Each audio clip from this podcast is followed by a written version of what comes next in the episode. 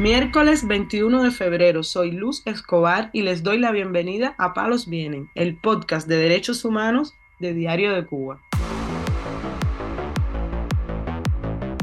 Noticias en Palos Vienen. La Organización Defensora de la Libertad de Expresión, artículo 19, contabilizó un total de 178 agresiones contra periodistas y activistas. Este dato recogido en los últimos seis meses de 2023 en Cuba. Según estas cifras, en ese periodo se reportaron 36 periodistas y 69 activistas que fueron agredidos. Entre los actos que más se repitieron en el informe están la suspensión de servicios de Internet, las detenciones arbitrarias, los arrestos domiciliarios y la vigilancia policial. Las autoridades señaladas como responsables de estas violaciones son la empresa de telecomunicaciones de Cuba y Texas, la Seguridad del Estado y la Policía Nacional Revolucionaria. Uno de los casos que destaca artículo 19 es el del periodista y activista Miguel Ángel Cusa, quien fue sentenciado a un año y seis meses de prisión por el supuesto delito de desorden público. Cusa es uno de los muchachos que colabora con el medio Cubanet. Además, el documento denuncia la grave situación del periodista Lázaro Yuri Valle Roca, encarcelado desde hace más de dos años y además que tiene la salud muy deteriorada. Esto lo ha denunciado su esposa en varias ocasiones y lo hemos reportado aquí en Palos Vienen.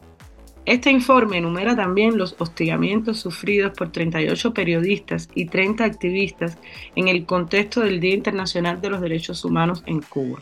Artículo 19 mencionó además el examen periódico universal de la ONU, donde varios estados manifestaron sus preocupaciones y observaciones sobre la frágil situación de los derechos humanos en Cuba. Palos Vienen, el podcast de derechos humanos de Diario de Cuba.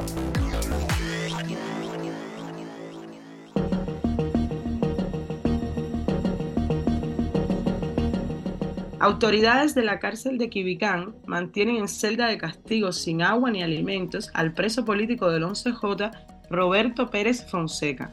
Así lo denunció este martes su hermano en un video que compartió en su cuenta de X. Vamos a escucharlo. Hola, por aquí el activista Alberto Ortega Fonseca, más conocido en las redes sociales Albert Fonse, eh, para ver la situación de mi hermano, el preso político Roberto Pérez Fonseca, que se encuentra ahora mismo en celda de castigo por haberse manifestado ayer pidiendo libertad para los presos políticos, gritando consignas como Cuba de luto, Padre Libertad, abajo la dictadura.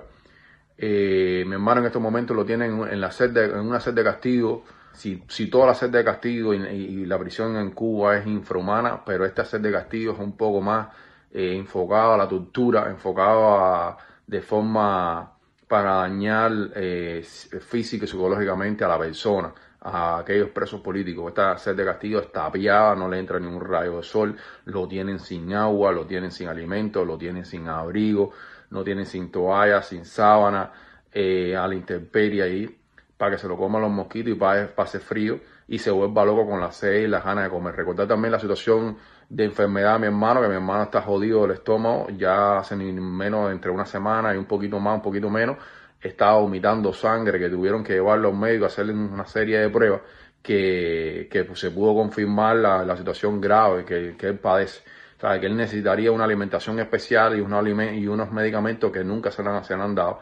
Mi hermano no come la alimentación de la prisión, simplemente la, comida con bastante esfuerzo entre yo y mi madre le podemos eh, llevar, pero estos alimentos tampoco se lo dejaron entrar a, hacer de castigo. Lo, que, lo quieren hacer quebrar, lo quieren hacer, ¿sabes? Ceder. Y mi hermano está denunciando eso desde dentro de la prisión. Y por todas estas denuncias y por las manifestaciones es lo que le está sucediendo en estos momentos. Nada, libertad para los presos políticos, Cuba de luto, patria, patria y libertad y abajo la dictadura. El activista Alberto Fonseca, hermano del preso político, contó también que esta celda está enfocada en la tortura para dañar física y psicológicamente a la persona y precisó que es una celda tapiada, sin agua, sin alimentos, sin abrigos, sin toallas, sin sábana. Dijo que esta situación podría agravar el estado de salud del prisionero político que padece úlceras en el estómago. En la celda de castigo no le dejan tener los alimentos que le lleva la familia y este preso no come la comida que le dan en el penal. Su hermano contó que todo esto ocurre porque Roberto Pérez Fonseca realizó una manifestación en el patio de la cárcel donde permanece recluido desde hace más de dos años. Durante una llamada telefónica que realizó a prisión Alberto Fonseca, escuchó que el recluso gritaba, entre otras consignas, abajo la dictadura y libertad para los presos políticos. Fonseca responsabilizó al régimen de La Habana de lo que le ocurra a su familiar y dijo, si lo meten en una celda de castigo, si lo dejan sin comer, saben que le pueden causar una crisis irremediable para su salud. Roberto Pérez Fonseca de San José de las Lajas fue condenado a 10 años de cárcel por manifestarse el 11 de julio de 2021 en esa localidad y romper un cuadro de Fidel Castro. El Tribunal Municipal de San José de las Lajas lo condenó bajo los cargos de atentado, desacato, instigación para delinquir y desorden público. Noticias en Palos Vienen.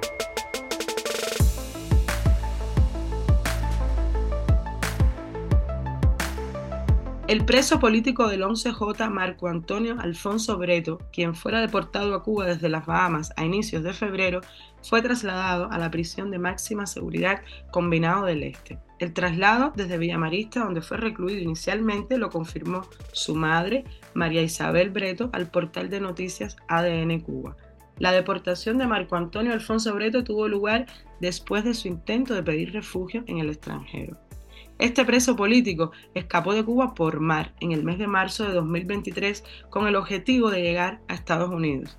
El joven forma parte de los vecinos de La Guinera, en La Habana, que salieron a la calle para protestar contra el régimen el 12 de julio de 2021. Cuando Alfonso fue arrestado tenía solamente 19 años. Fue acusado del delito de sedición y sentenciado a nueve años de privación de libertad. El informe de los detenidos que recoge la organización independiente Justicia 11J detalla que Alfonso Breto fue también torturado con quemaduras de cigarro durante los días de encierro. En mayo de 2022, el gobierno cubano lo escarceló y pasó a otro régimen penitenciario donde cumpliría cinco años de trabajo correccional con internamiento en campamentos de trabajo. El joven aprovechó un pase para abandonar el país y en marzo de 2023 se supo que había sido detenido en Bahamas. Ahora, con 22 años cumplidos, Marco Antonio, que es paciente de epilepsia, al no recibir la condición de refugiado internacional, espera en el Combinado del Este un nuevo juicio que aún no tiene fecha.